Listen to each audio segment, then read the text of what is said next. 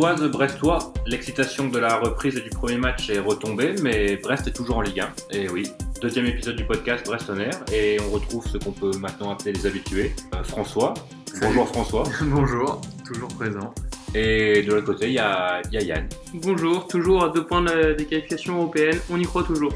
Et oui, comme les, comme les UB ont, ont marqué sur une banderole 38 journées avant, avant l'Europe, bon maintenant plus que 37, euh, avec euh, 38 matchs nuls, ce sera sûrement un peu juste, mais bon, Oui.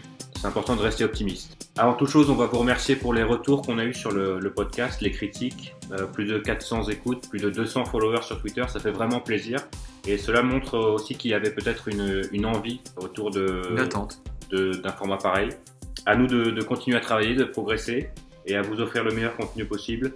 Finalement, euh, on prend les podcasts les uns après les autres. on a aussi pris quelques-unes de vos critiques, la principale étant celle autour du son. Euh, Aujourd'hui, nous sommes tous autour d'une table avec un micro commun. On ne pourra pas faire ça toutes les semaines, mais on va essayer de faire le, le maximum. Le sommaire pour cette deuxième émission, on reviendra dans une première partie sur le match euh, contre Toulouse, évidemment, avant de passer aux news. Euh, Pour parler de Saint-Etienne, dans une troisième partie, nous aurons Paul du site euh, Envers et contre tous, qui viendra nous parler des, des Verts sur le même exemple que euh, Jean- Jean-Baptiste JB. était venu euh, nous parler de, de Toulouse. Et pour finir, nous aurons euh, les jeux, présentés cette fois euh, par Yann. Et le quiz. Le grand gagnant de la semaine dernière. Bon, messieurs, Brest-Toulouse, premier match de la saison, un partout, des regrets, mais aussi des points positifs. Euh, qu'est-ce que vous avez, d'abord dans les impressions générales, qu'est-ce que vous avez retenu de cette première rencontre de Ligue Bah déjà, euh, oui, effectivement, comme tu dis, très heureux de retrouver la Ligue 1. Et puis c'était vraiment le parfum Ligue 1. Je trouvais euh, le stade plein. Euh, Les gens qui se retrouvent les une heure voilà, avant. Exactement, il y avait devant le, on est, ouais, devant le penalty. Très tôt, il y avait des gens. euh, bon, après, le temps était plutôt correct. On est encore pendant une période de vacances, les gens bossent. Ça joue. Euh, ouais, vraiment, les tribunes, les quatre tribunes pleines à craquer, mis à part le parcage toulousain, que j'ai trouvé d'ailleurs relativement vide. C'est loin, c'est sûr, hein, mais pas grand monde. De... Après, on, il nous avait dit, hein, le, le collègue euh, de, des violets.com, que c'était pas l'effervescence totale autour du club. Et apparemment, il y avait, euh, j'ai lu sur le, le site les- lesviolets.com, il y avait une vingtaine de vrais Toulousains et une vingtaine de touristes qui n'avaient pas de place pour le match D'accord. et qui ont donc été dans le parcage. D'accord, donc euh, ouais, c'était une quarantaine en tout euh, ce qu'on Mhm. avait.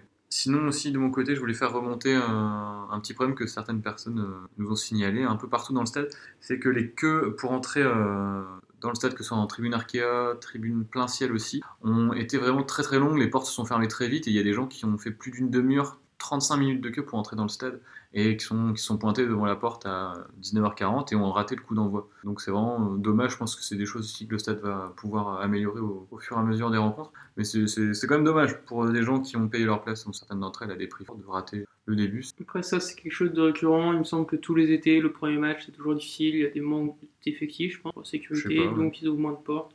De mémoire, c'était pareil l'an dernier, Ouais, l'année ouais. c'est quand même dommage de pas. euh, ils savent, enfin, le stade va être à guichet fermé, de pas être Mm. capable d'ouvrir suffisamment de. C'est pas un problème majeur. Je pense qu'on peut passer au, au match en lui-même, c'est ça qui nous intéresse. euh, Non, moi, ce qui m'intéresse, c'est de savoir si vous avez pu enfin avoir des frites en tribune Quimper. Eh bien non. La réponse est non. Voilà, voilà, voilà. Non, non, non. euh, il y avait, j'ai vu qu'il y avait un grand camion dans, sur la route euh, Ouais, de Quimper, justement, Quimper, ouais. euh, entre penalty et la tribune Foucault, qui n'était pas là les années précédentes. J'ai pas été voir ce que je proposais. Euh, Ça a eu un petit succès hein, déjà avant le match, aussi après le match. Ouais. Pas mal de personnes ont été. Bon, bah, pour, pour rien vous cacher, c'est vrai que nous on a nos petites habitudes après match ailleurs, mais pourquoi pas tester un jour pour donner notre avis On va peut-être devenir des critiques culinaires en plus de critiques de foot. Ouais. Du coup, sur le match, euh, tu as commencé Quentin en lançant ton sujet en parlant de frustration. Je trouve que le terme est ou regret, je sais plus. Enfin, les deux termes sont, sont valables. Euh, effectivement, on sort de ce match avec beaucoup de frustration, mais un sentiment global mitigé après avoir revu la rencontre. Euh, entre un manque global de maîtrise, j'ai trouvé, euh, avec seulement 30-35 possessions de balle, je crois on n'avait pas l'habitude avec Furlan. Mais pourtant, les meilleures occasions qui sont clairement à mettre de notre côté. hein. On regarde, je pense qu'on a au moins 4 ou 5 occasions franches. On a le but, le péno raté, l'occasion de cours, la barre de Perrault. Ça fait beaucoup. Toulouse n'a pas ça. Grand. Cyr aussi, ouais.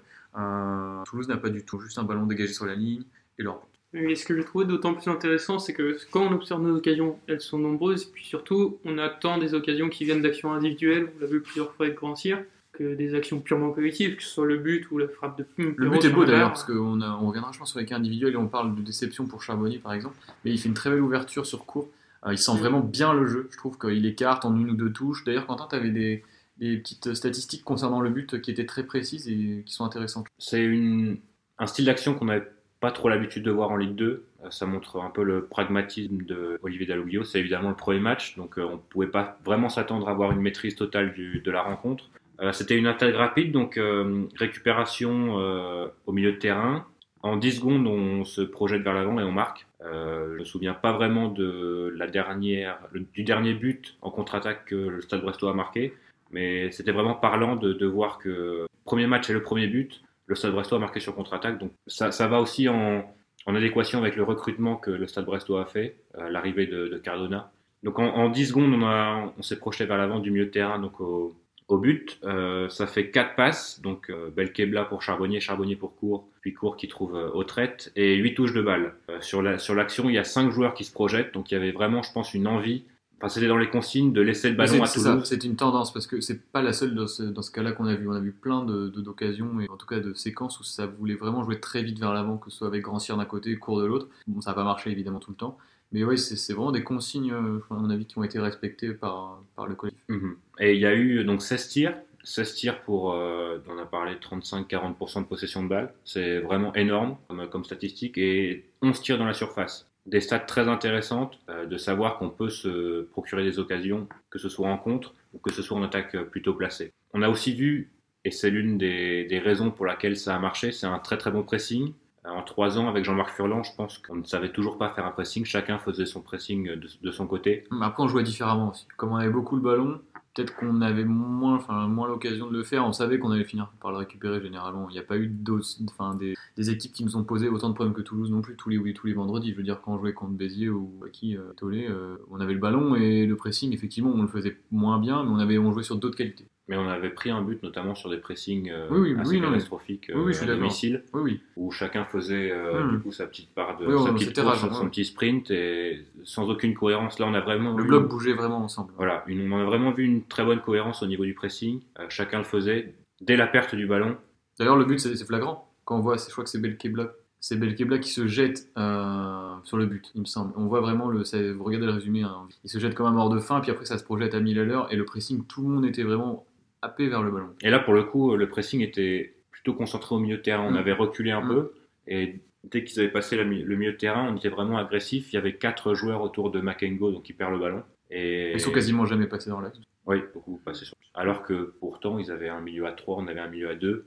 Ah oui, mais nous, on a Diallo et Belkebla, ça vaut 3. C'est vrai que ça vaut un peu plus que, un peu plus que deux personnes. Euh, J'ai été agréablement, agréablement surpris aussi pour euh, continuer sur le pressing des, de l'implication de Mathias Autrette et Gaëtan Charbonnier. Mathias Autrette que j'avais mis en joueur à suivre, si vous vous souvenez bien dans le podcast précédent, je tenais quand même à le placer. J'avais eu quelques remarques sur Charbonnier, sur son boulot défensif. Pour le coup, il l'a fait. Ce qu'il va le faire à tous les matchs, c'est la question. J'avais parlé en avant-match de notre faiblesse supposée sur le corner. Ça s'est vu en début de première mi-temps, puis en deuxième mi-temps, on a trouvé la solution. On a fait des centres charbonniers sur tous les Mm. corners. Mm. Il les a tous pris de la tête. Mm. C'est- Ouais, ouais, non, montre bien. c'est bien. Bah, je pense que de toute façon, eux, ils travaillent aussi. euh, ils ont bien vu qu'on les vantait. Sinon, on l'a vu, eux, ils l'ont vu aussi. Et effectivement, euh, bon, après, ça n'a pas remis en. Ça n'a pas, ça a pas réglé tous les problèmes dans le jeu aérien. Je pense qu'on en revient, on y reparlera. On en reparlera. Mais euh, notamment dans les sorties aériennes ou les choses comme ça, il y a encore. Il y a encore du boulot. Euh, moi, de mon côté, je trouve que bah, c'est un bon match qui est c'est quand même symbolique d'une période d'apprentissage en Ligue 1 pour beaucoup de joueurs. Justement, par exemple, l'Arsenal dans les buts, je pense qu'il y avait un petit peu le, les- le ballon qui chauffait au début de match sur les relances. Hein, euh, on a pu voir des relances ratées qui peuvent se payer cash en Ligue 1, je pense, tendance à se reproduire. Un Perrault en première mi-temps aussi. Euh, je pense qu'il s'est lâché un petit peu en deuxième après avec son action sur la barre, etc. J'ai aucun doute sur le fait que ce soit un- une super recrue et que ce sera un bon joueur à l'avenir, mais là, sur le premier match, bon, on n'a pas forcément vu le meilleur Perrault de la saison. Il a été naïf quelquefois, je pense. Ouais, ouais, mais ça viendra après, il connaît pas. Enfin, Il y a des actions où, qui ne passent pas en Ligue 2 et qui sont passées. Et voilà, ça viendra, comme tu l'as dit. Et Denis Bain aussi, que j'ai trouvé un peu emprunté avec le ballon. Je sais pas si vous avez remarqué, ses passes, euh, bon, il, dans le placement, les duels, le jeu aérien, ça va. Mais avec le ballon, parfois, il envoyait des cacahuètes avec un vieux rebond euh, sur Diallo. Heureusement que c'était Diallo qui sait maîtriser le contrôle orienté sans, sans problème.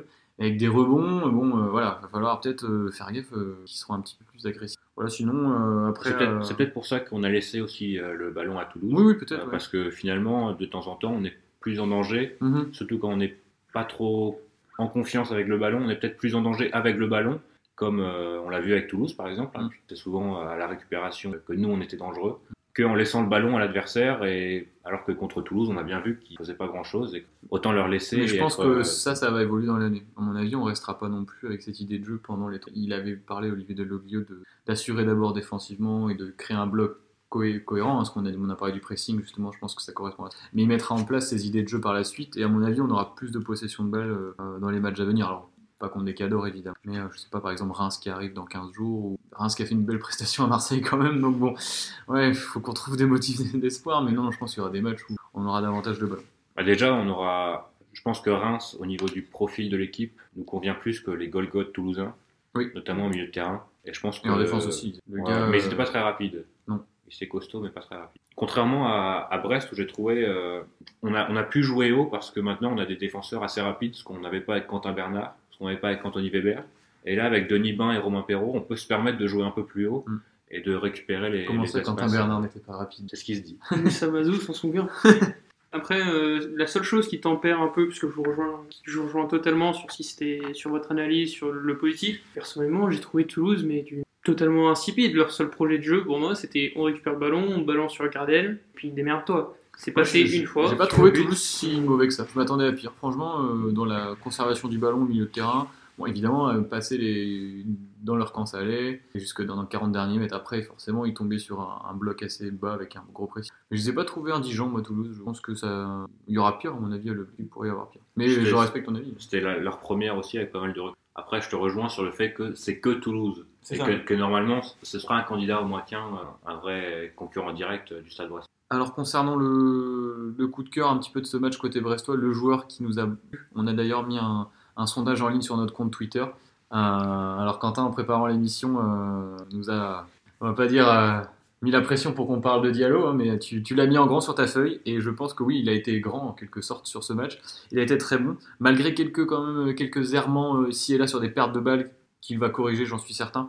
Mais pour moi, c'est vraiment avec Aris Belkebla dans une moindre mesure sur ce match. Ibra- oui, Ibrahima Diallo. Ibrahima Diallo qui a été le Brestois du match. Euh, je sais pas ce que vous en pensez les gars, mais pour moi il a été vraiment très très bon milieu de terrain. Pour son premier match en Ligue 1 d'ailleurs. Bah, au niveau du sondage, c'est clairement un avis qui est très partagé, puisqu'on avait proposé quatre choix, à savoir Johan Cour, Mathias Autrette, et du coup euh, Diallo Ibrahima, ou un Ibrahima Diallo ou un autre, il fallait préciser. Et on a eu, je crois que 170 votes et 63% pour Ibrahima Diallo à lui seul. Alors qu'il n'a pas marqué, il n'est pas le buteur, et Voilà. pourtant il a rayonné milieu de terrain. C'est ça. Il nous a fait une petite roulette à la Zidane en toute fin de match. Euh, Jean-Marc Furlan parlait souvent de doublettes. Il essayait de trouver des doublettes. Oui.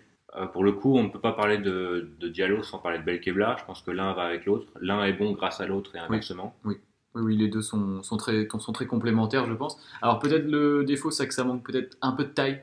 euh, dans justement tu disais de le- le- les Golgoth toulousains mais euh, franchement à deux au milieu contre trois toulousains ils s'en sont super bien sortis ils ont peut-être au début les dix premières minutes d'ailleurs au match on s'est fait la réflexion voilà comment est-ce que ça va se passer euh, la supériorité numérique toulousaine euh, au milieu de terrain mais finalement ça s'est pas vu pendant le match Euh, sur le but c'est Belkebla qui récupère super bien le ballon avec un tac en deuxième mi-temps Diallo fait les ouvertures garde le ballon arrive à temporiser il a juste voilà, perdu quelques ballons en fin de match qui auraient pu nous mettre en danger dans l'axe. Mais C'était pas le match parfait non plus, mais c'était quand même super encourageant. Enfin, de mon côté, moi, mais mon homme à suivre au Toulouse, c'était Belkebla, savoir ce qu'ils avaient, Ah ouais, ce qu'il avait dans le ventre. Et... On n'a pas été déçus non plus. Hein. Non, non, c'est- c'était pareil pour Diallo. Et le fait est que, on l'a vu, ce sont deux milieux de terrain très intelligents, euh, très dynamiques aussi, très vifs sur leurs appuis, ce qui Mm. leur permet de, de boucher les espaces qu'on n'avait pas, ce qu'on n'a pas eu à Brest depuis. Ça date. Il y avait Ewolo qui était dans, qui était un peu le même profil, mais qui était Mm. sur sa fin. Koulma, qui a fait qui était- 6 mois. Donc, qui a fait six mois. Ouais, il avait laissé des bons souvenirs. aussi. En plus, il les- deux, là, la paire est complémentaire. Tu parlais de, de doublette, mais en plus, elle a un potentiel énorme. Premier match en Ligue 1, qu'est-ce que ça va donner après une avoir enchaîné 10, 15 bon, bah, voilà. On sait que le stade veut recruter un milieu supplémentaire. On parle de Paul. Euh, comment est-ce qu'il pourrait s'intégrer Ça, on verra dans les semaines. Mais je parlais du pressing tout à l'heure, pour le coup, Belkebla et Diallo sont Mm. deux profils très très intéressants pour presser. Comme je l'ai dit, ils sont rapides. Et pas mal à l'aise avec le ballon non plus. Non, non, et à ce sujet-là, j'ai trouvé Diallo beaucoup, beaucoup plus sobre dans ses relances. Il avait tendance à faire des passes Mm. euh, horizontales un peu malvenues en Ligue 2. Là, je l'ai trouvé euh, très très inté- intéressant dans ses relances. Quand on se souvient de son match il y a un an, jour pour jour à peu près contre Slo, Ah oui, c'est le jour et la nuit. Voilà, donc qu'est-ce que ça sera dans un an hein?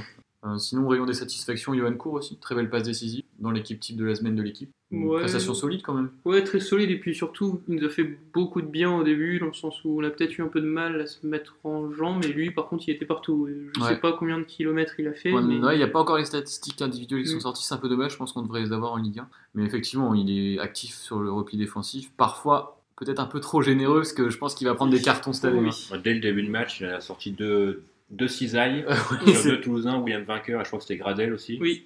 Et voilà, histoire de montrer qu'on est en Ligue 1 et, Et qu'on est Brest. et voilà que les chevilles, elles, elles passeront pas, elles passeront pas 90 minutes. Non, mais c'est bien. Après, j'ai trouvé très impliqué. euh, on avait, en plus, il y a eu cet été, on a vu hein, des, des discussions, des, des débats autour de lui. Est-ce qu'il voulait, il voulait partir Son agent avait parlé sur Twitter. Enfin bref, ça a l'air d'être quand même pas mal de conneries.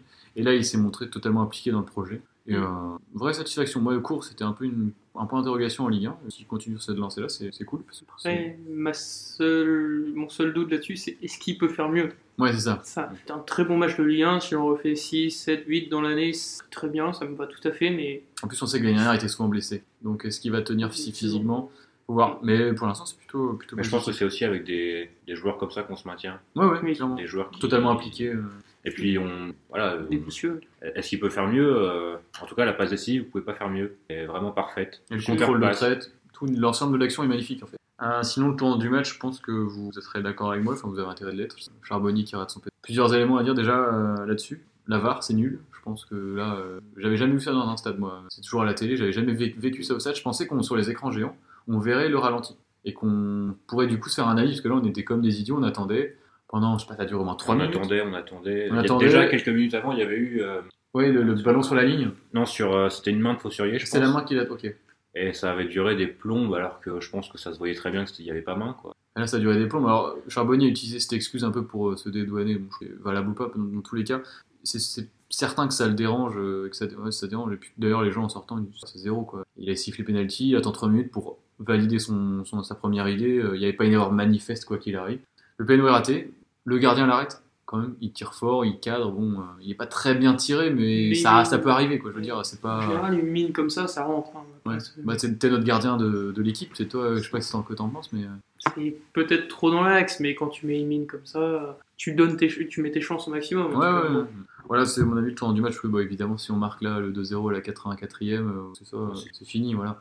Euh, Déjà, ça aurait dû de finir à 1-0 pour Oui, moi. Oui. Euh, Il y a juste euh, un excès de naïveté de Fossurier qui, Qui à fait un part bon ça, match, fait par un ailleurs. super match. Ouais.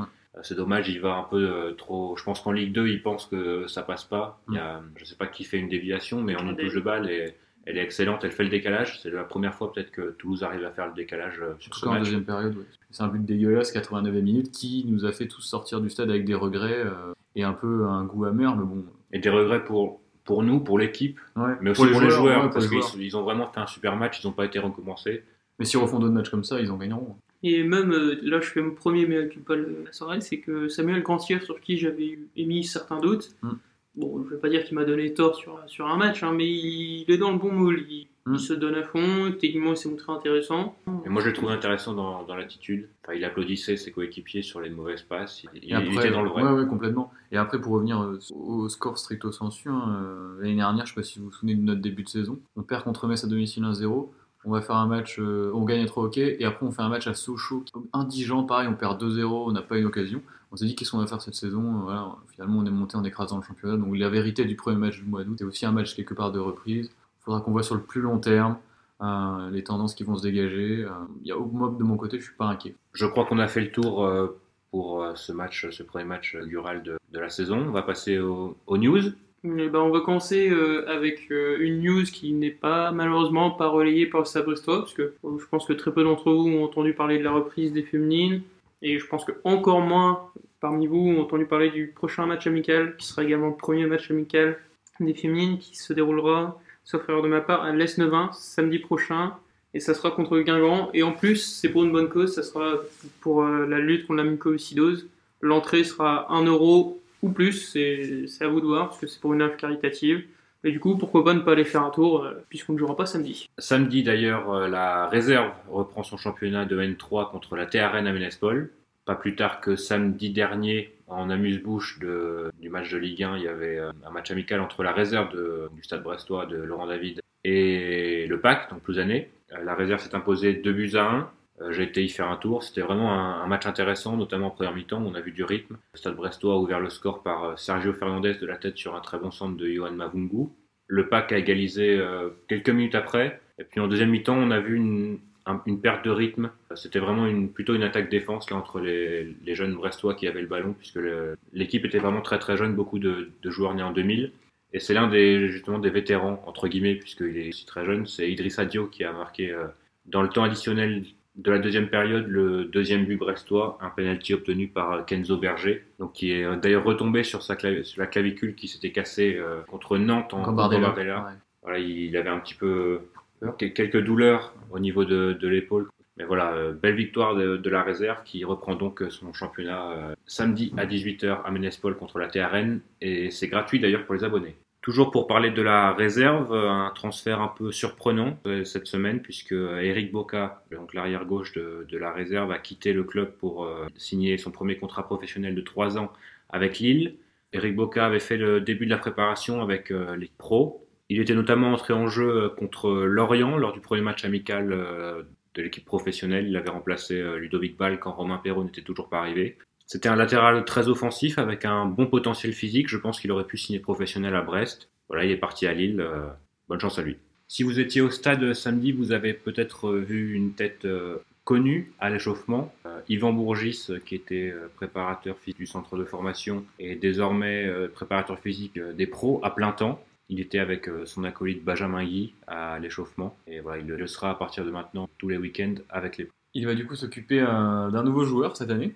Euh, il s'agit d'Irving Cardona qui arrive de Monaco pour un transfert définitif pour une durée de 4 ans jusqu'en 2023 qui va renforcer la ligne offensive du Stade Brestois. Alors pour son espace, c'est un jeune attaquant qui est de la même génération, qui a un an de plus qu'Ibrahima Diallo, je crois.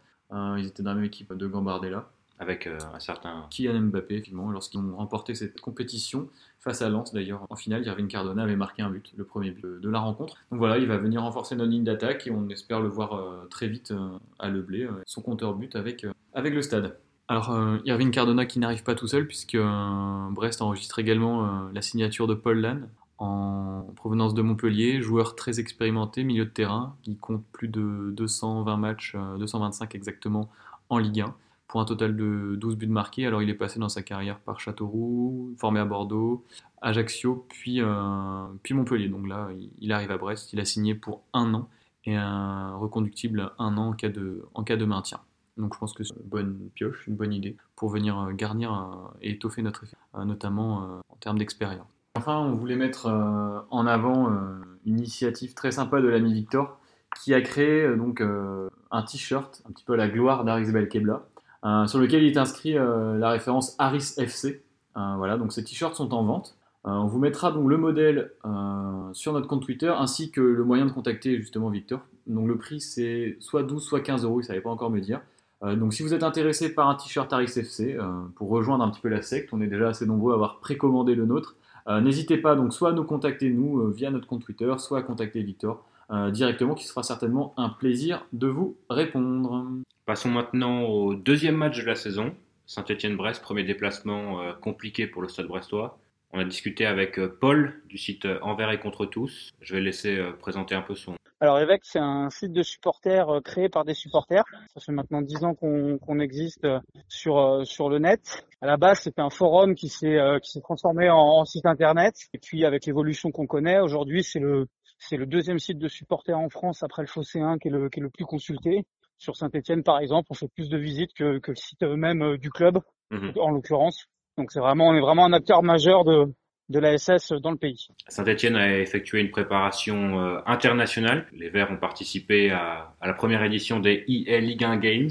Paul va nous en dire quelques mots avant de, de débuter notre, notre analyse sur le prochain adversaire de, du Stade Brestois. La préparation des Verts aujourd'hui, elle est un peu tronquée par le fait que saint va jouer 50 matchs cette saison avec la Coupe d'Europe et que euh, et un petit peu les les balbutiements de la ligue à vouloir faire des des tournois aux États-Unis a un peu tronqué aussi euh, la prépa physique des Verts et on finit leur prépa pareil par une série de matchs amicaux en Angleterre. Donc on va dire que les Verts ont plus fait des colonies de vacances de vraie préparation, mais dans une saison à 50 matchs, il n'est pas important, on va dire, pour un club comme Saint-Étienne d'être à 100% dès la reprise et les choses vont, vont se caler assez rapidement. Bon messieurs Saint-Etienne, un gros morceau de la Ligue 1, Troisième équipe l'année dernière à domicile. Ouais, troisième équipe en effet, avec plus de 40 points, rien qu'à domicile sur les matchs. 19 matchs, 13 victoires, ça fait peur. Oui, et puis ça fait d'autant plus peur que c'est une valeur sûre, c'est-à-dire que tous les ans, en dehors du petit accro avec Oscar Garcia, tous les ans Saint-Etienne c'est très bon, tous les ans ça éclate à peu près tous les petits. oui, aller jouer à Saint-Etienne ça fait peur Comme tu l'as dit, Yann, Saint-Etienne, c'est une équipe euh, constante qui tourne autour de la quatrième, sixième place. Euh, justement, on a demandé à Paul si les supporters stéphanois étaient frustrés de ne jamais pouvoir euh, passer la barre au-dessus et terminer dans les trois premiers. On écoute Paul. Oui et non. Après, aujourd'hui, la frustration, il faut la tempérer dans le sens où effectivement, ça fait plus 1981 qu'on n'est pas monté sur le podium de Ligue 1, que des clubs avec un passif beaucoup moins important que le nôtre euh, font des choses que, que nous, en tant que supporters des Verts, en tant que jeunes supporters des Verts, moi j'ai 30 ans, euh, on n'a pas vécu. Maintenant, euh, en toute franchise, je suis content depuis depuis 10 ans d'être entre la quatrième et la sixième place du championnat, et je suis content de cette, cette sérénité-là qu'on a à chaque début de saison, de se dire bon bah voilà, ça va pas être une saison galère, il va pas falloir se battre pour la relégation, on va pas jouer le ventre mou de la Ligue 1. Voilà, on sait qu'on débute le championnat avec avec une équipe qui est capable de faire effectivement au mieux du mieux euh, peut-être une troisième place. Et au pire euh, au pire on finira septième. Donc euh, après la frustration elle est elle est de ne pas gagner des titres, de pas jouer le, coup à fond sur des sur des coupes. C'est un peu ce qu'on regrette. notre dernier titre remonte à, 2012-2013 avec la Coupe de la Ligue. Et je pense qu'aujourd'hui Saint-Etienne a, a et l'effectif et le public pour pour jouer le, coup à fond sur les coupes. Et c'est une hérésie que, que Saint-Etienne se fasse sortir au premier ou au deuxième tour tous les ans de, des coupes de France ou des coupes de la Ligue. Alors concernant notre équipe, euh, maintenant il y a quand même plus de joueurs avec l'arrivée d'Irving Cardona et de Paul Lann.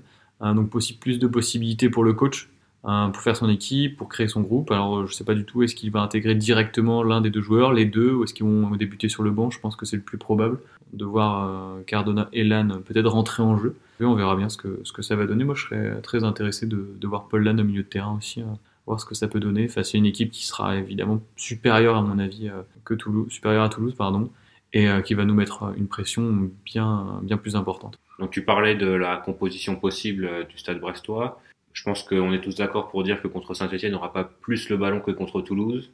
Est-ce que mettre Cardona titulaire, on connaît sa pointe de vitesse, on va apprendre à la connaître. Est-ce que ce serait pas une bonne idée pour jouer les contre-attaques plus qu'un joueur comme Johan Cour ou, ou Mathias Autrette par exemple? Ça dépend ce que va faire le coach, mais on peut rajouter Paul Lann à un milieu à 3 avec euh, Belkebla. Mm. Et... Mm. Après, pour revenir sur cours, euh, je te coupe, mais c'est difficile aussi de le sortir après le match qu'il a fait.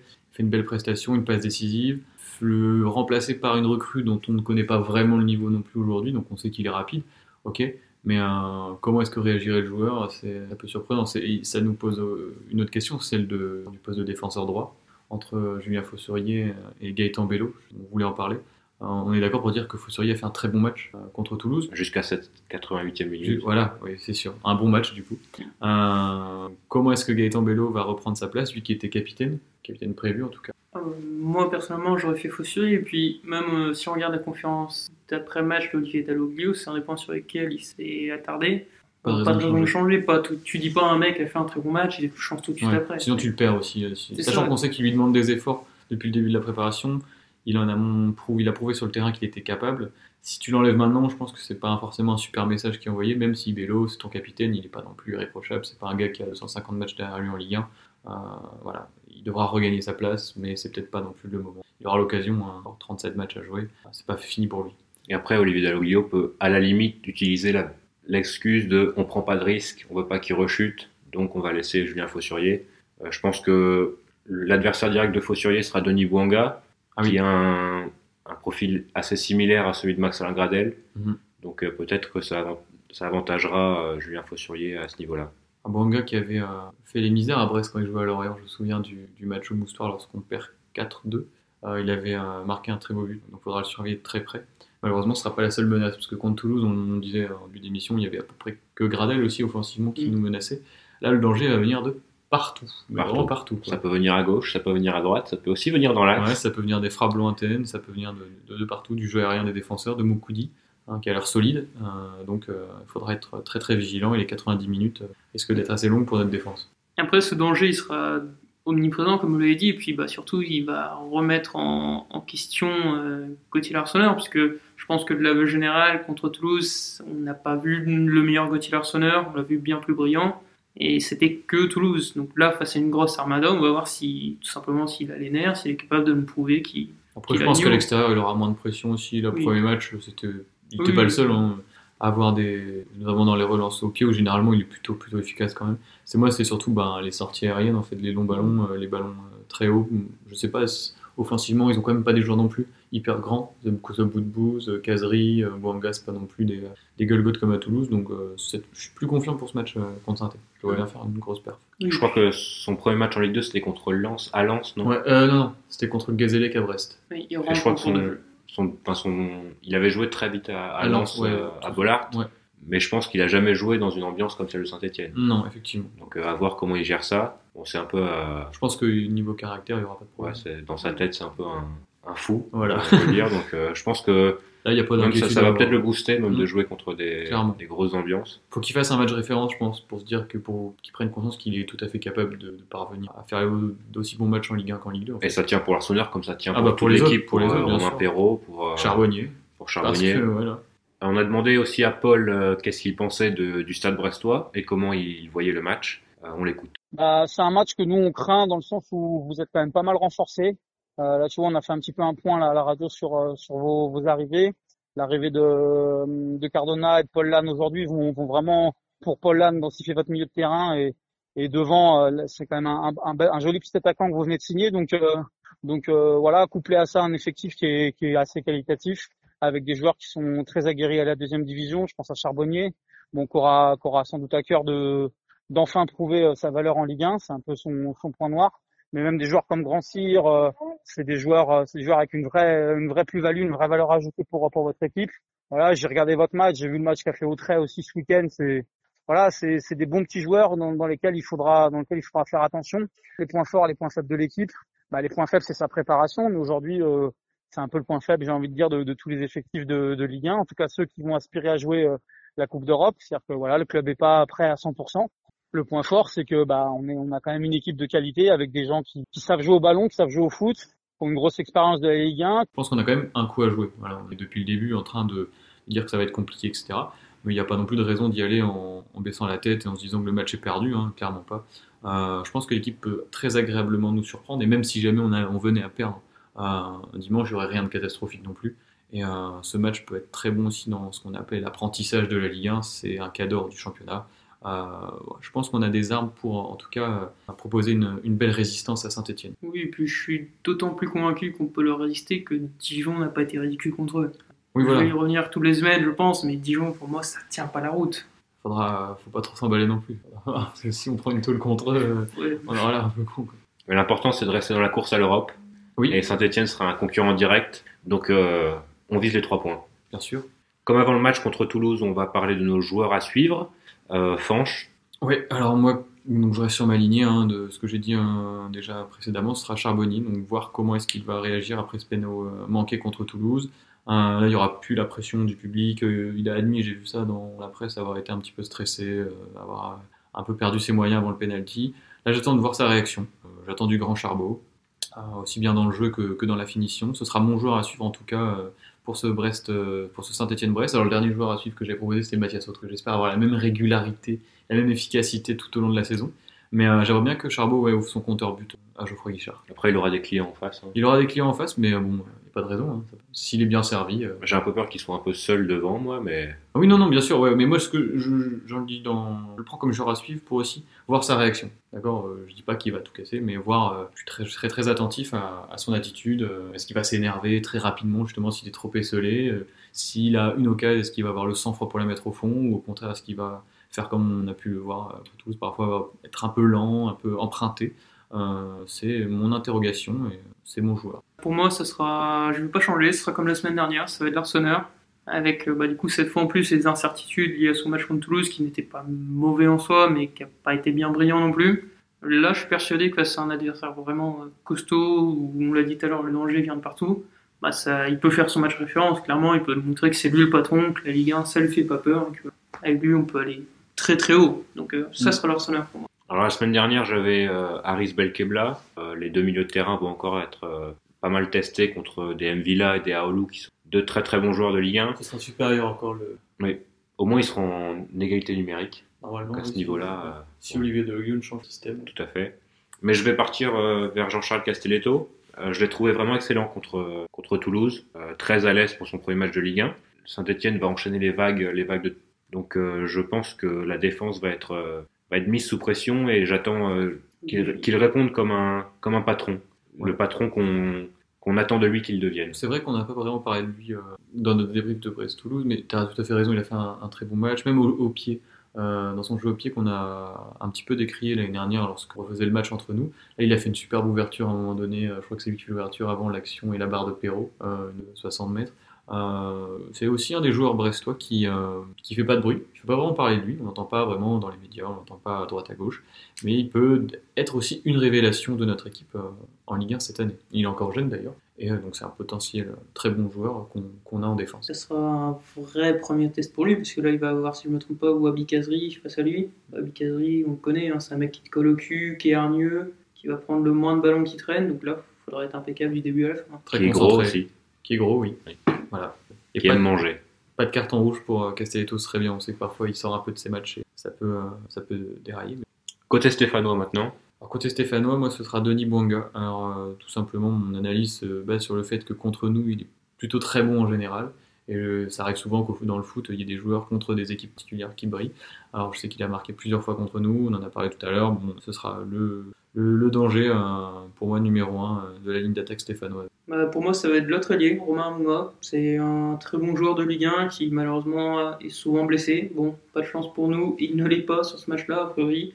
Et bah, il a montré contre Dijon ce qu'il savait faire. Et on espère qu'il ne va pas le remontrer. Mais pour moi, aussi un joueur qui brille contre Brest d'ailleurs. Quand il était à Caen, il était... C'est il possible. nous avait fait mal aussi. de mon côté, ce sera Jean Daolou, donc comme je l'ai dit, euh, un gros client face à Diallo et Belkebla. Il a marqué lors du premier match. Je pense que c'est une très très bonne recrue pour la Saint-Etienne et je m'attends à ce qu'il fasse des dégâts dans le milieu de terrain brestois. On a parlé de la force offensive de Saint-Etienne. il n'en demeure pas moins que c'est une équipe défensivement solide, quoique assez offensive finalement quand on regarde les côtés. Euh, la recrue donc euh, péruvienne Trauco ou Colottijac euh, qui est arrivé, euh, qui a signé euh, en milieu de semaine. Et euh, de l'autre côté, Debuchy qui sera euh, face à Perrault. Bah, c'est, ça va être d'autant plus intéressant qu'on sait que Debuchy, tout comme Perrault, sont des joueurs qui montent énormément, Mhm. Mais qui ont aussi du coup ce défaut de laisser des boulevards dans leur dos. Ça peut être la clé, hein. si on joue en contre, euh, Ah ouais, ça clairement. peut clairement nous laisser l'espace. Attention à Debuchy hein, qui marque beaucoup. hein. Il avait marqué l'année Mhm. dernière plus de 6 ou 7 buts euh, alors que c'est un défenseur latéral. Ouais. Euh, faudra, faudra se méfier. C'est aussi intéressant cette rencontre de voir que Harold Moukoudi, donc défenseur de Saint-Etienne, va retrouver son ancien compère Duvac, euh, côté brestois de Denis Bain. Il faisait la, il formait la charnière l'année dernière, en tout cas dans la première partie de saison. Euh, je pense que ce sera des retrouvailles toujours sympathiques pour, pour les deux joueurs. Ils auront évidemment à cœur de, prouver leur valeur et de très bien faire l'un face à l'autre. Alors on a dit euh, dans notre analyse du match que le danger allait venir euh, de partout et que la pression serait mise de toutes parts. Euh, en tout cas, elle ne viendra pas à 100% des tribunes puisque ce match se jouera dans un huis clos partiel. Une des tribunes stéphanoises est enfermée depuis des incidents liés à, la fin de saison dernière. Donc aussi à Brest d'en profiter, hein, ils ne joueront pas dans un Geoffroy Guichard comble et chauffé à blanc. Ça peut être aussi une, bonne chose pour, pour nos joueurs, en tout cas pour leur baptême du feu en Ligue 1, euh, pour la plupart à l'extérieur. En résumé, euh, ce sera donc un match euh, qui s'annonce difficile pour, euh, pour les Brestois. Difficile mais pas insurmontable. On sera évidemment très, très impatient de, suivre cette rencontre dès dimanche, donc à 15h à Geoffroy Guichard. On la débriefera la semaine prochaine dans le podcast numéro 3. Espérant que, en tout cas, on ramène un, petit quelque chose, voire les trois points de, de Saint-Etienne. Et du coup, bah, pour terminer, nous voilà sur ma partie favorite, c'est-à-dire les jeux. Puisque je La partie où tu rayonnes. Voilà, c'est celle où je rayonne. Je l'ai emporté la semaine dernière. Et donc, en rotation, cette semaine, ça sera François contre Quentin. Euh, Je serai votre animateur. Moi, je rayonne pas les masses, moi, par contre. Et là, tout de suite, si je vous dis Saint-Etienne, vous me dites Rien. Poteau carré. Ah non, Brest-Saint-Etienne, le 2-0 où on gagne, on Oui, finit d'accord, oui, oui. Ce le- match-là, je pense que tout le monde s'en souvient. Oui, oui, oui. Mais le match retour, est-ce que vous vous en souvenez? Quel a été le score? Et vous avez un point bonus si vous pouvez trouver les buteurs. On perd. On perd. Moi, je dirais 1-0. 4 à 1 pour. C'était 2-0. Peut-être que vous arriverez à trouver un des buteurs. C'était Oh. l'homme fort de Saint-Etienne cette saison. Payet Pouf. Peut-être le 2. Aubameyang. Non, c'était Bakary Sakou. Oh oui, d'accord, Bakary Sako. Euh, euh, déjà, Ah, j'ai- ouais. déjà, on m'a dit avec Rabiot, j'ai abusé la semaine dernière. Voilà, Bakary Sako. Donc on va euh, je pense, Oui. donner un point Je à pense, François je pense pour aussi. ce- je pense cette aussi. première question. Oui, oui. Heureusement que je peux pas aller dans le négatif, hein, parce que sinon, euh, j'y serais déjà.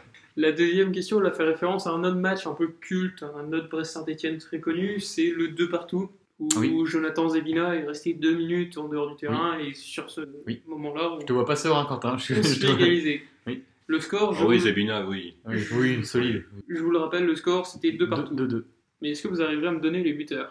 Nolan Rowe doublé, Aubameyang doublé. Ça fait 2-0. Ça fait, ça fait, ça fait 4 Nolan Roux doublé, Aubameyang doublé.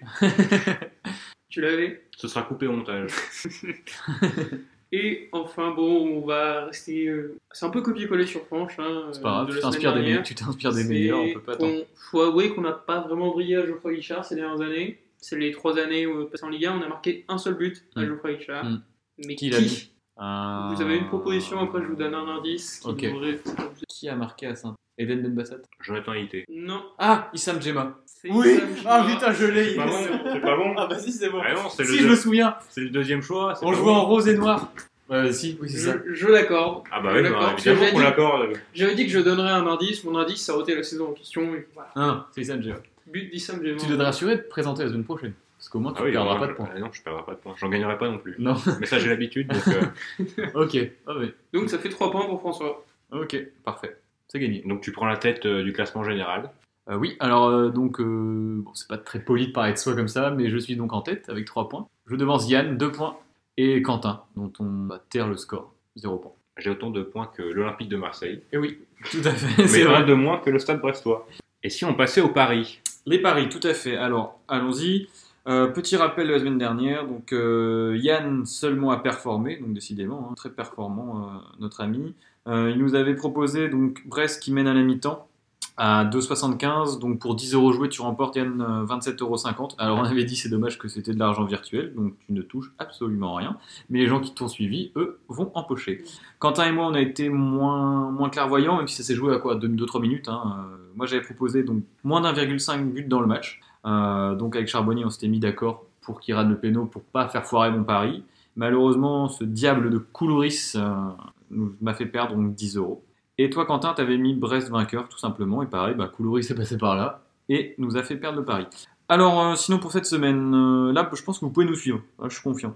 Après avoir regardé les différents résultats de Brest contre Saint-Etienne historiquement, et surtout pour avoir suivi Saint-Etienne les années précédentes, hein, contre les petites équipes euh, un petit peu comme nous, généralement ils laissent pas passer les occasions. Ils sont très performants à Geoffroy Guichard, même si, on l'a dit tout à l'heure, hein, il y aura une tribune de, de.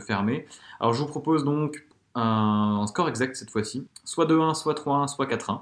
Et sur BetClick, c'est coté à 3,60. Et cette fois-ci, je vais miser 5 euros. moi. Bon, le mien est un peu plus optimiste parce que il se borne à la première mi-temps. J'aime beaucoup les premières mi-temps. Euh, la semaine dernière, du coup, Saint-Etienne a gagné 2-1 contre Dijon. Il menait 2-0 après un quart d'heure. Moins d'un quart d'heure. Comme ça, oui. Ouais.